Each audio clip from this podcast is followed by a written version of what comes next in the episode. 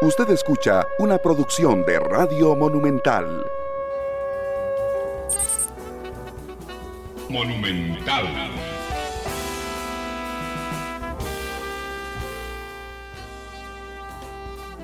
La radio de Costa Rica, mm, ¿qué tal? Muy buenas tardes, bienvenidos a Matices. Yo soy Randall Rivera y les agradezco muchísimo que nos acompañen hoy en el programa.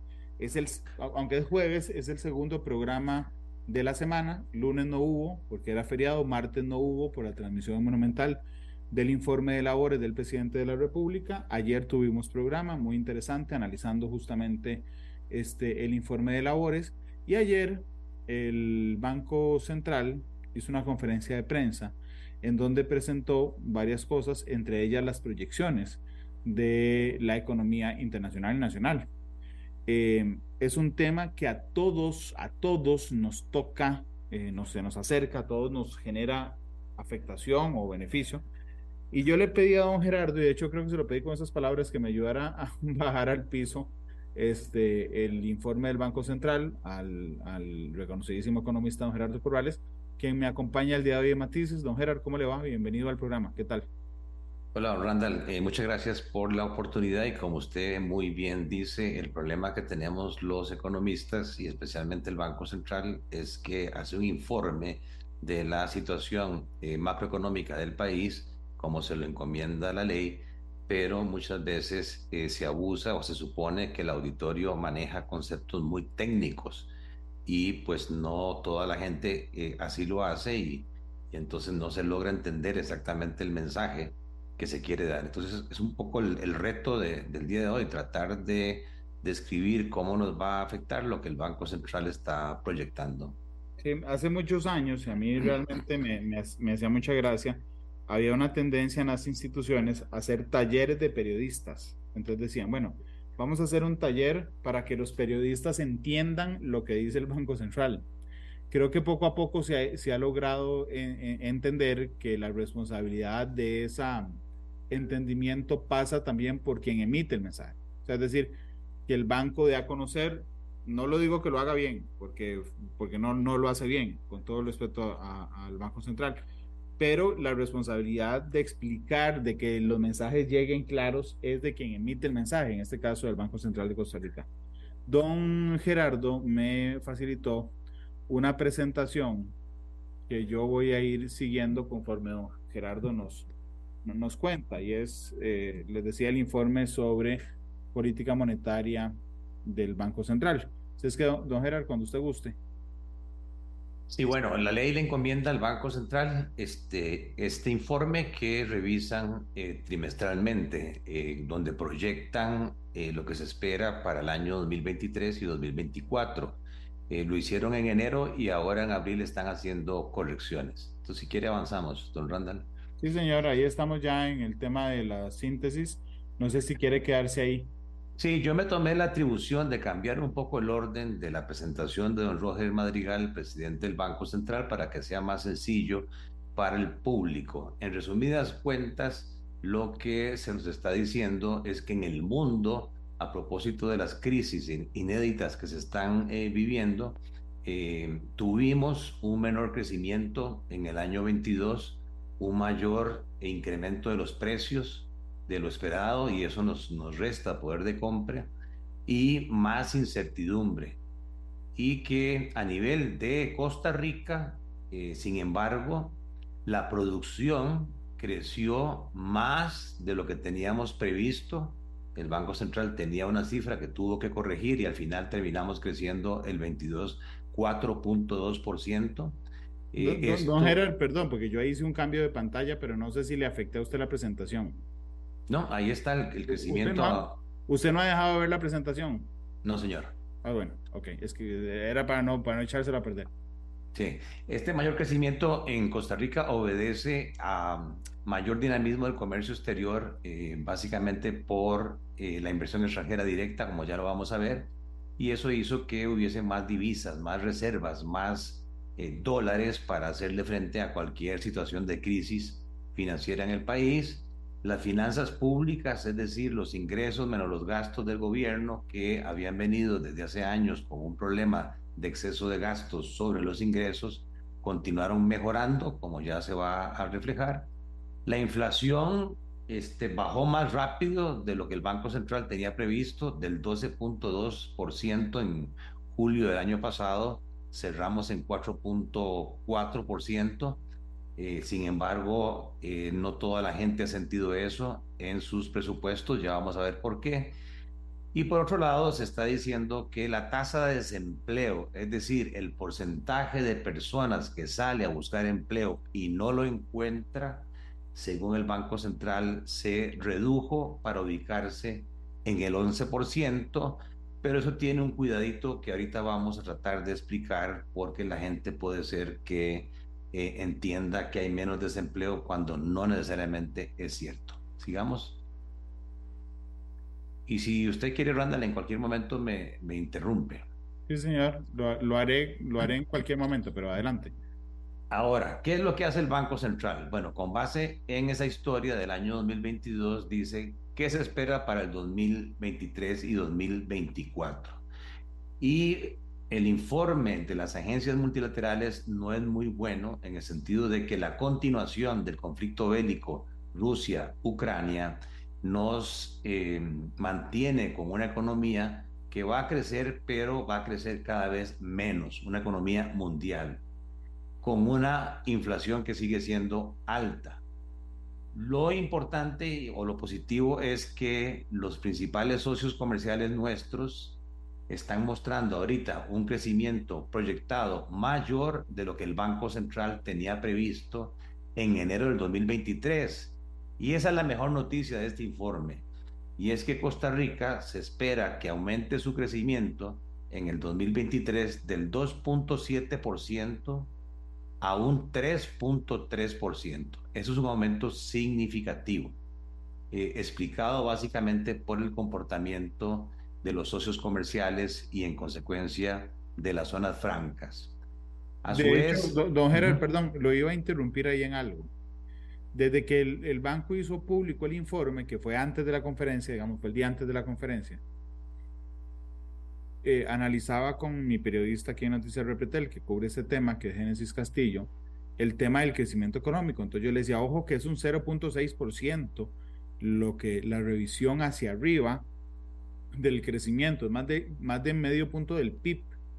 Y en la explicación de por qué se daba esto, venía, digamos, algunas explicaciones generales, pero decía un mejoramiento en los términos de intercambio. Sí, eso es lo que se refiere, es que eh, nosotros eh, a la hora de comerciar con el resto del mundo, tenemos bienes que exportamos, eh, básicamente café, banano, piña, que tienen un precio, y tenemos bienes que importamos, básicamente el petróleo. Y entonces, dependiendo de cómo se comporten esos precios de nuestros bienes exportables en comparación al precio de los bienes que importamos, se mejora o se desmejora nuestro poder de compra, nuestros términos de intercambio.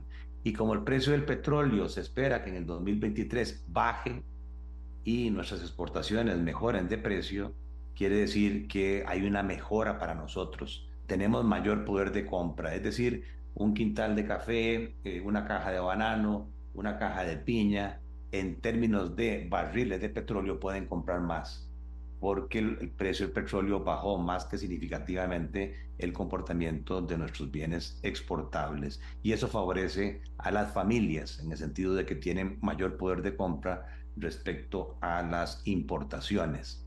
Eso se ve reflejado en la cuenta corriente, ¿Qué es la cuenta corriente? Es una parte del registro de transacciones con el resto del mundo donde se contabilizan todas las exportaciones de bienes y servicios menos las importaciones, lo que traemos del exterior. Sigue habiendo un déficit, o sea, importamos más de lo que exportamos, pero ese déficit se ve reducido y la forma de pagarlo es que va a entrar, se prevé, recursos financieros de mediano plazo, parte de eurobonos, parte préstamos eh, de apoyo presupuestario de organismos multilaterales y parte de endeudamiento del sector privado con el resto del mundo, que hacen que ese déficit se pague, pero además que aumenten las reservas monetarias internacionales. De hecho, el Banco Central hace un cálculo de un nuevo indicador del Fondo Monetario, donde dice que el saldo de reservas, es decir, el depósito que tiene el Banco Central de dólares, de euros, de yenes, eh, que nos pueden ayudar cuando haya una crisis de salida de dinero al exterior, eh, se encuentra en un rango adecuado. O sea que el país ha recuperado su blindaje financiero eh, para hacer frente a lo que se llama choques externos. Desde el punto de vista de las finanzas públicas, el Banco Central, y esto es bueno, eh, prevé que se va a continuar en la ruta de la consolidación fiscal, es decir, que el saldo de la deuda al Producto Interno Bruto se va a seguir reduciendo y el problema que se nos mantiene es el de los altos intereses. El otro tema es que va a haber ahorro suficiente para que haya disponibilidad de crédito para las familias en función del crecimiento esperado y de la inflación. O sea, que así como va a crecer la producción, eh, el Banco Central supone que va a haber suficiente plata disponible para que los bancos puedan financiar a las familias y a las empresas sus necesidades de inversión o de consumo. Y quizás el éxito mayor del Banco Central es lograr que la inflación regrese a lo que ellos llaman eh, su rango meta. El Banco Central pretende que la inflación se ubique en un mínimo de 2% y un máximo de 4%, un promedio de 3% anual. Y lo que están diciendo es que ya para finales del 2023 vamos a alcanzar ese nivel de inflación, lo cual significa que tendríamos que esperar entonces que las tasas de interés que fija el Banco Central como referencia también empiecen a bajar, como lo vamos a explicar más adelante. Don Gerard, eh, es, es un buen informe, digo, un buen informe me refiero, es un informe positivo el que hace el Banco Central. Quisiera preguntarle, con el balance que usted eh, tiene siempre, si es que fueron muy positivos a la hora de analizarlo o efectivamente es que las proyecciones objetivas eh, y basadas en datos nos llevan a ser así de positivos, don Gerardo. Bueno, si uno lee esa síntesis, concluye lo que usted dice, don Randall lo que pasa es que cuando uno ya empieza a hacer lo que los gringos llaman un deep, o sea, meterse más a profundidad, ¿verdad? Ante Dios todos somos iguales, pero en economía hay algunos que son más iguales que otros. Entonces, este positivismo lamentablemente no va a ser igual para todos. Algunos se van a ver más beneficiados y otros se van a ver más perjudicados. Y eso es un poco lo que yo quisiera ahora profundizar porque el informe, en mi criterio, se va demasiado optimista y no señala algunos retos importantes que tiene el país. Bueno, en cuanto a la economía mundial, como les decía, el Banco Central reconoce que en el mundo la inflación está bajando, pero que está por encima de las metas de los bancos centrales. ¿Qué significa eso? Que lamentablemente el 2023 a nivel mundial va, va a mantener tasas de interés altas y eso limita el rango de acción de nuestro Banco Central para reducir sus tasas de interés. De igual manera, eh, la actividad económica, es decir, la producción mundial, se va a ver reducida del 3.8% que se prevía, perdón, del 3.4% que se prevía al 2.8. No es que el mundo no vaya a crecer, va a crecer, pero cada vez menos. O sea que vamos a tener un año 2023 de una desaceleración económica. ¿Por qué nos importa eso? Porque Costa Rica es muy abierto al resto del mundo. Entre menos plata tengan los turistas, entre menos plata tengan los Estados Unidos, Europa, pues menos las exportaciones, menos el turismo que Costa Rica puede lograr. Hay preocupación también por lo que está pasando en el sistema financiero internacional, algunos problemas puntuales que ha habido con tres bancos en Estados Unidos, el Silicon Valley, el Signature Bank y el First Republic, que prácticamente tuvieron que ser este, intervenidos eh, por problemas de manejo. Y este, en el caso de Europa, eh, la situación de eh, UBS en, en Suiza. Y eh, nos dice que los bancos centrales se han concentrado totalmente en controlar la inflación. Y para eso sacan plata de la economía y la encarecen. Entre más plata tiene la gente, más tiende a gastar. Y eso hace que los precios suban. Entonces, en sentido inverso, si yo le quito plata a la gente y a las empresas, o se las encarezco, eh, la gente va a gastar menos y las empresas van a invertir menos y se logra bajar la inflación. Pero es la parte que el Banco Central, en mi criterio, no profundiza y es que esto tiene efectos recesivos. Va a afectar a algunos sectores de actividad económica que a mayores tasas de interés Y, y algunas familias van a poder invertir menos, van a poder consumir menos. Sigamos. Bien, ahora nos vamos a estos famosos gráficos que son complicados de leer. En el gráfico de la izquierda tienen el comportamiento eh, trimestral, la tasa de cambio del el valor de la producción costarricense por trimestre. Vean que en el primer eh, trimestre del 2023 nuestra economía está creciendo 3.9%. Eh, y el cuarto trimestre del 22 creció 3.7. Quiere decir que hay una aceleración. Costa Rica está creciendo cada vez más. Y cuando vemos cuáles son los rubros del gasto que jalan ese crecimiento, pues destacan las exportaciones totales que van creciendo al 12.6%. Ahí tiene mucho que ver las zonas francas.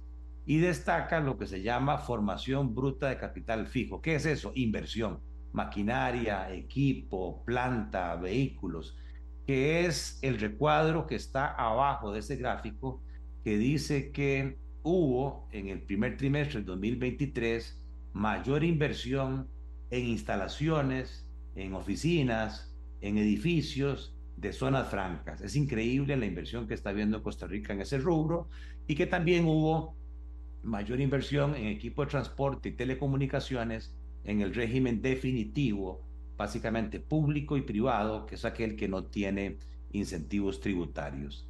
Y a la derecha uno puede comparar eh, primer trimestre 2023, que es el rombo rojo, con el primer trimestre 2022, que es el círculo azul, por actividad económica, para poder decir qué actividad económica está bien y qué actividad económica está no tan bien.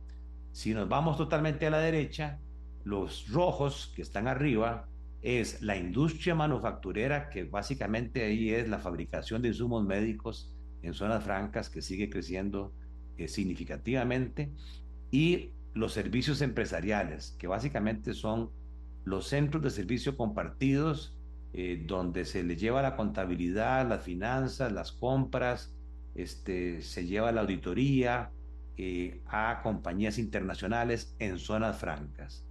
Pero vean que el tercer rubro, hoteles y restaurantes, que venía creciendo en un repunte 36.9% en el primer trimestre del 2022 respecto al 2021, eh, ahora sigue creciendo pero menos, va creciendo a 5.5. Y en general se puede ver que el resto de actividades siguen creciendo pero menos en el 2023. Y preocupa así el caso de la agricultura, que sigue estando con un crecimiento negativo, diríamos en recesión, y el caso del transporte, que ahora muestra un decrecimiento del 0.5%, y la construcción, que sigue mostrando un crecimiento negativo, especialmente alado por la obra pública que está a un 50% la inversión en obra pública de lo que teníamos pre-pandemia. Ahí tenemos una debilidad mayúscula que me parece a mí que afecta no solamente la seguridad ciudadana, sino también la productividad del sector privado. Y es de los puntos, me parece a mí, que tanto el Ejecutivo como el Banco Central deberían enfatizar más y señalar, bueno, cuál es el plan. Ya el presidente dijo que hay una solicitud de un préstamo con el Banco Centroamericano por 700 millones de dólares, pero el mismo ministro del MOP dijo que eso es apenas para ponerle curitas, ¿verdad? A la eh, obra de infraestructura. Obviamente, con toda la discusión que hay ahora de CINDE, Procomer, COMEX, ponga usted a cualquiera a dirigir el tema de la promoción de inversión extranjera y nadie le va a poner un 5 en zonas rurales si no hay aeropuertos, si no hay buenas carreteras, si no hay buenos puertos, si no hay infraestructura. Para mí eso es fundamental y el gasto de capital, lamentablemente, dentro del presupuesto del gobierno, es el que más sufre los recortes porque no le pertenece a nadie. Entonces ningún ministro brinca cuando reportan el gasto de capital. Claro. don Gerardo, quisiera, quisiera detenerme un segundo justamente en, en, la, en la obra pública. Eh, ¿Cuáles son? Ya usted me dio datos. El que estamos viendo, mm, a la gente que nos está viendo en, Facebook o en Canal 2, ¿verdad? Que puede comparar el crecimiento de 2022 en el sector construcción, que fue de 3,8, con el, primer trimestre del 2023, que es 3,4, menos 3,4. Y don Gerardo nos aportaba que estamos en 50% de gasto en obra pública que en prepandemia. ¿Por qué? ¿Qué, es lo que, qué, es lo que me quiebra un poco la cabeza? ¿Y por qué? Bueno, porque precisamente, y para mí un error, eh, se metió dentro de la regla fiscal eh, los gastos del gobierno eh, en obra pública. Y repito, se privilegia mi gasto corriente como ministro de una cartera y si tengo que hacer recortes, hey, recorto en el rubro que nadie se cree dueño, este, que es el gasto en infraestructura. Y además, porque yo creo que no hemos sido lo agresivos como en, otro como en otros países, Colombia, México, Chile, si el gobierno, que es el que ha hecho la obra pública, tiene problemas deficitarios, no hay presupuestos, existen las alianzas público-privadas. No es privatizar, no es vender las carreteras y los puertos y los muelles, sino es buscar esquemas de concesión de obra pública, gestión interesada, alianza público-privada, para que se le den concesión por 10, 15 años esa carretera, ese puerto, ese eh, aeropuerto a la empresa privada, quien busca el financiamiento, lo gestiona, lo administra a cambio de un canon. Y entonces Panamá, Colombia, eh, Chile, México tiene este, mm, obras de infraestructura, calidad primer, primer mundo. Eh, nosotros por distintos temas ideológicos de las administraciones pasadas eh, concebíamos un pecado que la empresa privada pudiera ser obra pública. Y en esta administración, creo yo, ha hecho falta meterle más presión a ese tema, eh, concediendo en obra pública eh, una serie de proyectos que están ahí retrasados. El otro tema en el que le iba a pedir que profundizara es en el de la agricultura, porque este ya no es una sorpresa. es decir, creo que ya son 15 meses, si no me corrige usted, en recesión del sector agrícola. Gerardo, pero el primer, el primer trimestre del 22 tenía números negativos de menos 2. Esta vez sigue en recesión, pero menos, menos 0.3. Pero esto no ha variado, o sea, no ha pasado de la línea de cero el sector agrícola, creo que en 15 meses, pero si no usted me amplía, por favor. Sí, la agricultura se ha visto afectada prácticamente en todos sus sectores desde el punto de vista de la agricultura de exportación, el conflicto bélico Rusia-Ucrania, hizo que Europa, Estados Unidos, este, entraran en crecimientos menores y que ante esas situaciones las familias pues normalmente lo que hacen es asignar presupuestos menores a bienes eh, de mayor este, necesidad. Y entonces sacrifican este, productos no tan necesarios y pues ahí ha sufrido un poco la piña, este, el café eh, y otra serie de productos eh, de exportación, pero además recuérdese que con la misma crisis bélica y con la inflación hubo, y, y, con la pandemia, hubo incrementos súper significativos en los costos de transporte, en los fertilizantes, en los insumos, en las materias primas, eh, que hizo que eh, muchos de eh, los productores agrícolas tuvieran problemas este, de costos y que no podían trasladarle a los consumidores. Y ahora en el primer trimestre del 2023 han caído los precios, ha habido una apreciación del colón, pero no necesariamente los insumos, este, las materias primas eh, se han visto reducidos en la misma proporción. Los importadores lo que alegan es que sus inventarios todavía están comprados a los precios altos, pero ya han pasado bastante tiempo para haber remozado, renovado esos inventarios y me parece que ahí ha faltado inspección del Ministerio de Economía para evitar que lo que haya sean prácticas especulativas y que se esté sacando ganancias por parte de unos a costas eh, de otros sigamos en la, en la presentación que, este, sí, que este la zona franca versus el definitivo. Sí, este, este gráfico yo lo puse porque el Banco Central no lo pone. O sea, el Banco Central habla de que nos estamos recuperando y que estamos creciendo más. Y aquí es donde yo digo, ante Dios todos somos iguales pero en negocios hay algunos que son más iguales que otros. No es lo mismo estar produciendo en zonas francas que van creciendo al 26% que estar produciendo en el régimen definitivo que crece cada vez menos y que está parqueado en el 1.7%. Entonces, claro, el crecimiento mayor eh, que está teniendo el país es una verdad. Y en el 2023 vamos a crecer más. Pero quienes se van a ver favorecidos de nuevo son las empresas que están en zonas francas, que de 70 mil empresas activas que cotizan en la caja del Seguro Social, solamente ahí hay 400 y que generan solamente 190 mil empleos. El régimen definitivo son 69 mil 600 empresas y generan 1.700.000 empleos.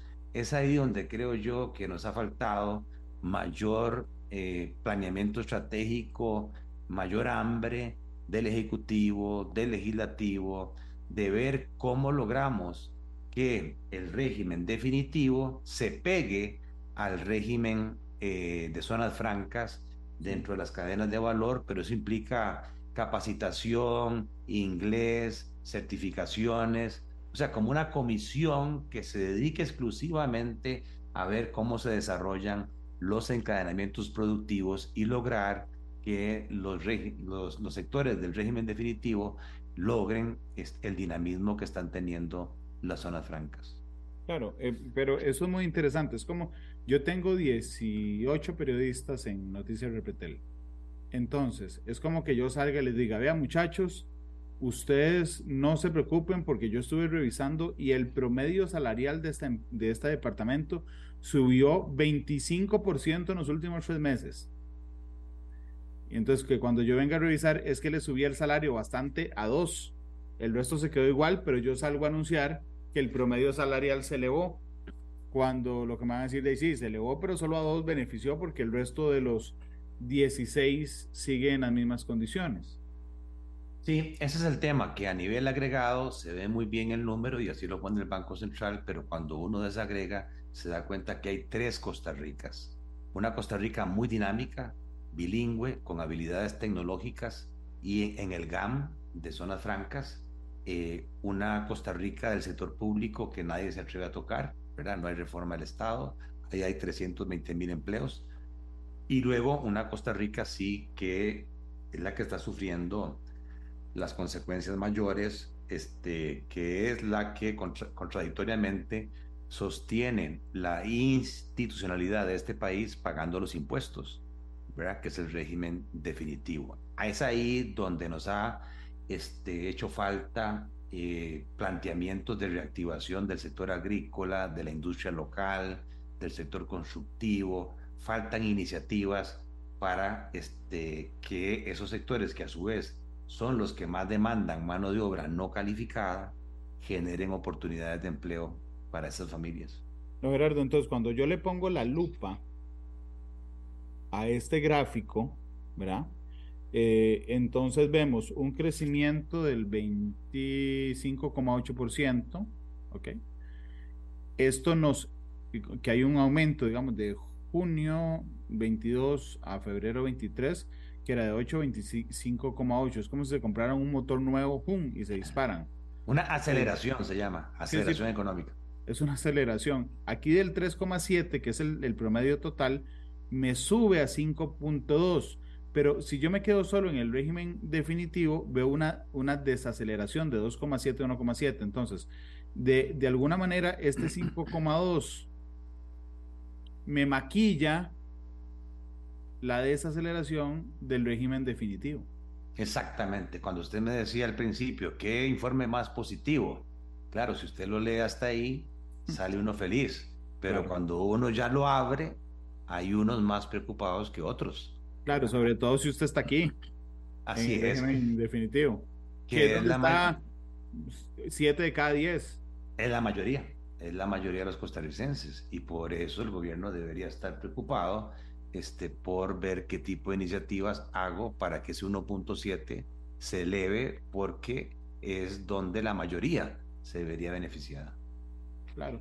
Por eso fue que en un momento, eh, se recordará usted, se calculaba el PIB con Intel y sin Intel. Correcto. Porque nos maquillaba todo. Sí. Este otro grafiquito lo que hace es comparar algunos sectores del régimen definitivo y el sector más ganador del régimen de zonas francas prepandemia, diciendo, ok, suponga que en febrero del 2020 la producción valía 100 y revíselo a los febreros de los siguientes años para ver qué ha sucedido. Pues vean la agricultura, eh, antes de pandemia estaba en 100 y hoy está en 99.7. O sea, la agricultura está por debajo de la producción que había prepandemia. No ha logrado sacar la cabeza debajo del agua.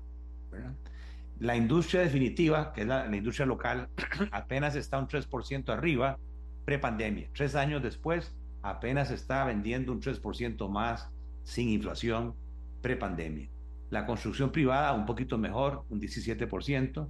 El turismo, que tanto se habla que se está recuperando, todavía está un 13% abajo del volumen de actividad económica que tenía prepandemia. Y la industria de zonas francas, básicamente la de insumos médicos, vea que está vendiendo hoy un 73% más de lo que vendía prepandemia. Entonces, claro, evidentemente es una Costa Rica desigual. ¿Cuánto quisiera uno que la agricultura, que la construcción, que la industria local, que la hotelería crecieran un 73%? Claro. Sería, seríamos una potencia económica mundial, pero es, esa es la parte que quizás no se le ha puesto la atención debida para ver cómo logramos que este dinamismo de zonas francas permee al régimen definitivo. Don Gerardo, lo que pasa es que siempre que hablo con usted de este tema me queda la misma inquietud por dentro. Bueno, pero es por, porque ellos lo saben hacer, o sea, es porque las, las empresas en zonas francas saben hacerlo o, es, o son las condiciones, ¿qué, qué es lo que permite que, que, la industria en zona franca crezca 73% y la industria definitiva un 3% relacionado a prepandemia. Son, ¿Es su expertise en hacer esas cosas, que lo hace muy bien, o son las condiciones que le damos como país? No, porque eh, las zonas francas están lideradas por las grandes transnacionales que dominan el mundo. Y entonces, la saben hacer. Claro, tienen un mercado mucho más amplio, un mercado mundial, y tienen calidad, tienen estándares internacionales, tecnología de punta, ¿verdad? Eh, lenguaje mundial, este, recurso humano de muy buena calidad, tienen eh, volúmenes de compra que hacen que el precio de sus materias primas sea mucho más bajo que una industria aquí pequeña que, que, que su volumen no es representativo para un proveedor. Y es ahí donde yo digo que una industria local podría verse muy beneficiada, claro, si tiene las certificaciones, si habla el mismo idioma, si tiene el recurso humano, para proveerle, ¿verdad? Lo que sea, comida, este, uniformes, eh, maquinaria, equipos, este, mantenimiento a las compañías de zonas francas. ¿verdad? Es así como Japón y otras economías han logrado permear ¿verdad? Este, lo que se llama las cadenas de valor. El problema es que todavía eh, falta mucho por hacer. Este, en cuanto a los encadenamientos productivos. Muy poco es lo que las empresas de zonas francas compran localmente. Yo creo que es menos del 20% de sus compras que se hace localmente. Entonces yo infiero, que ya lo había hecho en otro programa con usted, que si yo agarro la industria de Randall, que es una industria local, y la agarro y lo paso a zona franca, el solo hecho de trasladarle y darle los beneficios, digamos, fiscales, por ejemplo, que tienen las zonas francas, no me asegura el éxito de la empresa Randall. No, no, porque eso no le garantiza que usted tenga mercado. Por eso el discurso de al, tráteme como zona franca y yo le devuelvo el éxito, quíteme impuestos X y yo le devuelvo, es, no, no, es, no pasa de ser popular, pero no tiene ningún fundamento real. No, no, o sea, tiene que cumplir con una serie de características desde competitividad, productividad, este, mercado, ¿verdad? marcas. No es tan fácil como simplemente pasarme a zonas francas. Ok. Este, continuemos con este. A mí me preocupa, Randall, porque tenemos poco tiempo y vamos como por la mitad. Sí, ya me di cuenta, ya dejo preguntarle. del, del informe, pero no importa. Este es bien importante. A la izquierda tienen el gráfico que nos muestra la tasa de desempleo del país. Y el Banco Central se tomó el tiempo para ponernos la fórmula. La fórmula es un porcentaje de la población económicamente activa o lo que se conoce también como la fuerza laboral, es decir, las personas que tienen salud, que son mayores de 15 años y que están en disposición y que andan buscando eh, trabajo, este, hay algunos que están ocupados ya y hay otros que lo siguen buscando y no lo encuentran, que son los desempleados. La suma de esos dos nos da la población económicamente activa que en el caso de Costa Rica son como dos millones y medio de personas.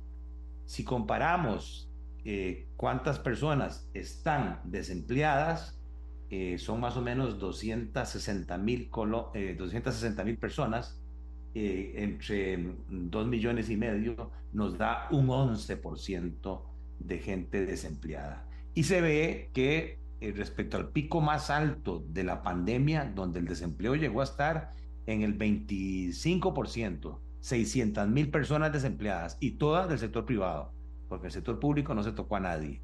Sí hemos venido viendo una reducción en la tasa de desempleo conforme la economía se va recuperando. Pero el 11% que tenemos hoy es engañoso y se explica por el gráfico de la derecha, que lo que nos muestra son tres curvas eh, que las toman como índices. Ponen 100 prepandemia, enero 2020. Hay una gráfica eh, oscura, eh, yo soy daltónico, como negra, azul, de ocupados, que vean que hoy el índice de ocupados está en 96 y prepandemia estaba en 100. Quiere decir que todavía nosotros no logramos alcanzar la cantidad de gente ocupada que había prepandemia todavía falta crear 84 mil empleos. Se, se, han perdido todavía 84 mil empleos respecto al nivel prepandemia. Luego está eh, el, índice de desempleados, que el desempleo está eh, a un 85 eh, del desempleo que había prepandemia este, se ha reducido 46 mil este, el desempleo, pero tenemos una línea que muy poco se habla de ella, que se llama población fuera de la población económicamente activa. Y ese sí está arriba del nivel prepandemia, un 20% más. 286 mil personas eh, han salido de la fuerza laboral ya sea porque se pensionaron, ya sea porque se retiraron, ya sea porque se cansaron de buscar el empleo y no encontrarlo. Eso es lo que se llama participación laboral. Y entonces la caída del desempleo, al menos del último trimestre, es engañosa, porque no es que han caído el número de desempleados, sino porque es mayor la gente que se ha retirado de la fuerza laboral. Hay gente que está en sus casas porque se cansó de buscar empleo. es engañoso, ¿verdad? Es decir, el desempleo ha mejorado y estamos en el 11%. No, no, el desempleo ha mejorado porque hay gente que se ha retirado de la fuerza laboral. Esta misma mañana el INEC dio el último informe de, empleo. Este, y bajó ya no el, no el índice, sino la cantidad de personas desempleadas. ¿Ok? Ahora son 249 mil. Pero ciertamente, ciertamente es porque unas salieron del desempleo porque dejaron de buscar trabajo. Correcto. Sigamos. Sí, señor. Y es lo que se ve tal vez este, en la izquierda, en el gráfico azul, eh, que se llama TNP, que es la tasa neta de participación. Este, esto es de todas las personas que están en condiciones eh, de eh, trabajar eh, y que son mayores de 15 años, este, cuántas realmente van al mercado laboral. Y vean cómo se ha reducido del 59.6 que había a febrero del 2022 a 58.3 las últimas barras. O sea que hay más gente fuera de la fuerza laboral.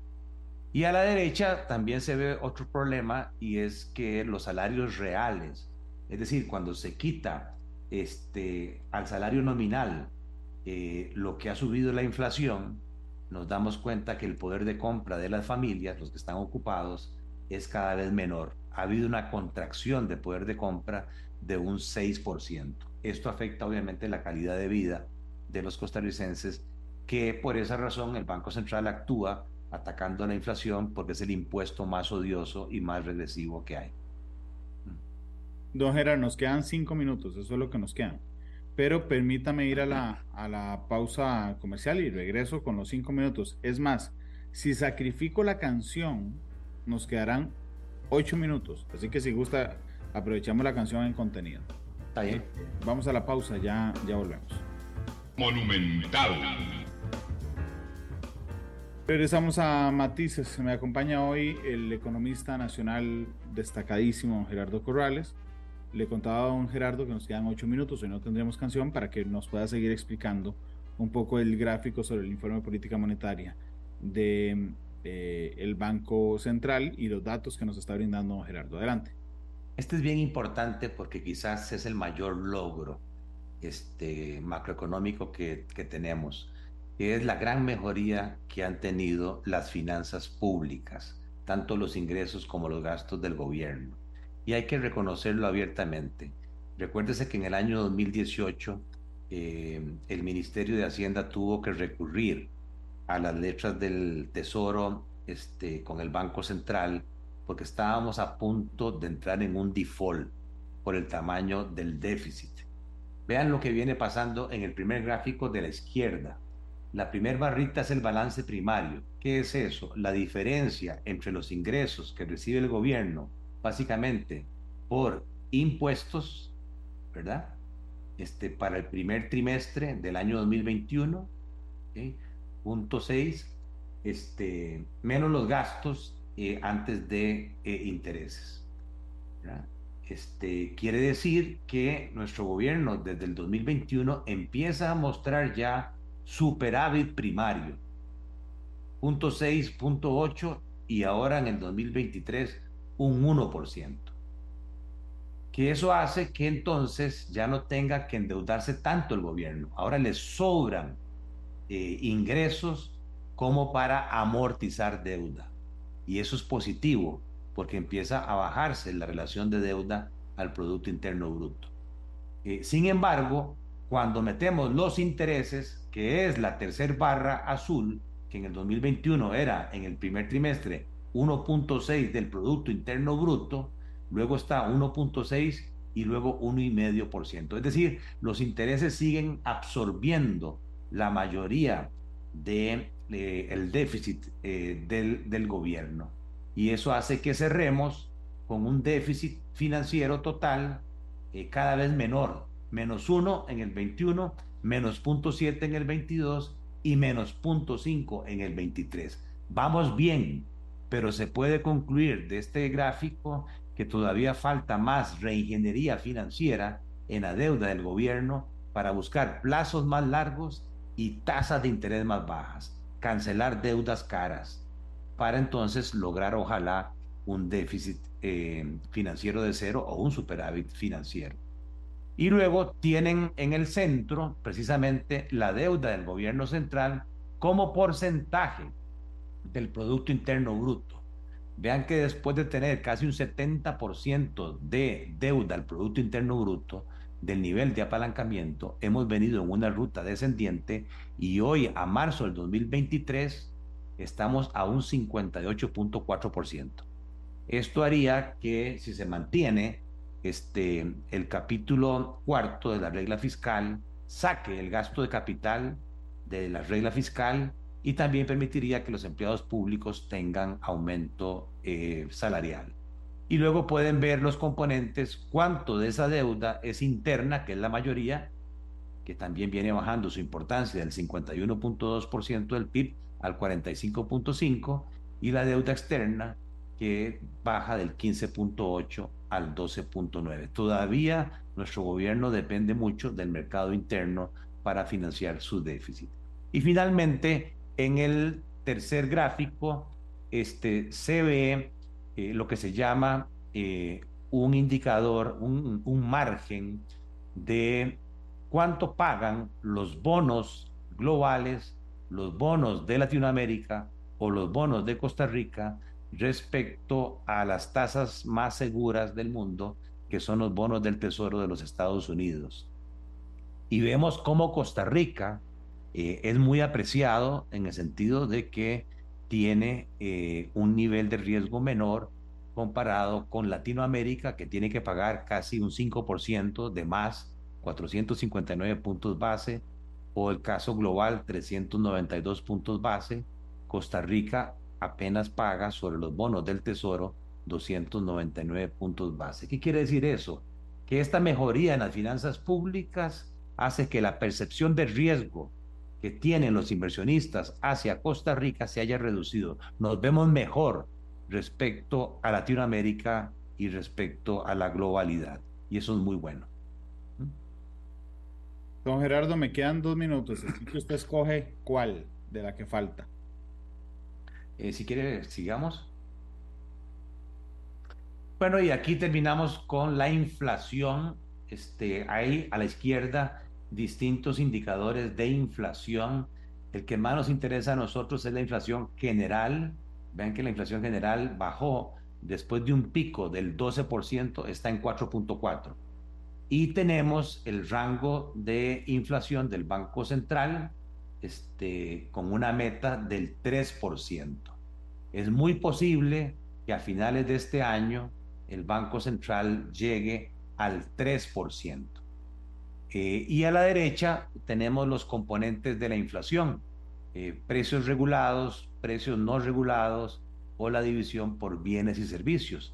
De ahí se puede concluir que nuestra inflación básicamente es por los precios no regulados y es una inflación más que todo que viene por el lado de bienes, especialmente alimentos. En resumidas cuentas, la inflación ha bajado, pero ha bajado por la reducción del precio del petróleo y por la bajada del tipo de cambio. Todavía los alimentos no están bajando lo que deberían bajar. Y finalmente ya deberíamos estar viendo de parte del Banco Central una mayor agresividad en la reducción de las tasas de interés, tanto por la percepción de riesgo que decíamos que hay del exterior hacia Costa Rica, como porque la inflación está logrando alcanzar el nivel meta lo más pronto o más, más antes de lo previsto. Eh, recuérdese que hay un desfase entre tres a seis meses entre lo que el Banco Central baja su tasa de política monetaria y lo que las tasas de mercado se ajustan. Así que para los deudores todavía no van a haber una reducción de tasas de interés importante, sino que se esperaría que eso ocurra a finales de año. Yo diría que hasta aquí, Randall, podríamos hablar de este informe de política monetaria que al principio sonaba muy optimista, pero que con la explicación pues nos damos cuenta que lamentablemente cada vez más hay dos Costa Ricas, una Costa Rica muy dinámica y una Costa Rica prácticamente estancada con la problemática que la, la dinámica está permeando en menos cantidad de costarricenses y la estancada es la que afecta a la mayoría de los costarricenses. Así es, la mayoría de los costarricenses está del lado de la estancada. Don Gerardo, muchas gracias por habernos acompañado. Con mucho gusto, don Randa. Feliz tarde. Hoy realmente eh, celebro que, aunque quitamos la música, la aproveché obteniendo datos importantes. Don Gerardo, muchas gracias. Gracias a ustedes que nos acompañaron hoy en Matices por los comentarios en Facebook y en las redes sociales. Feliz tarde. Hasta luego. Este programa fue una producción de Radio Monumental.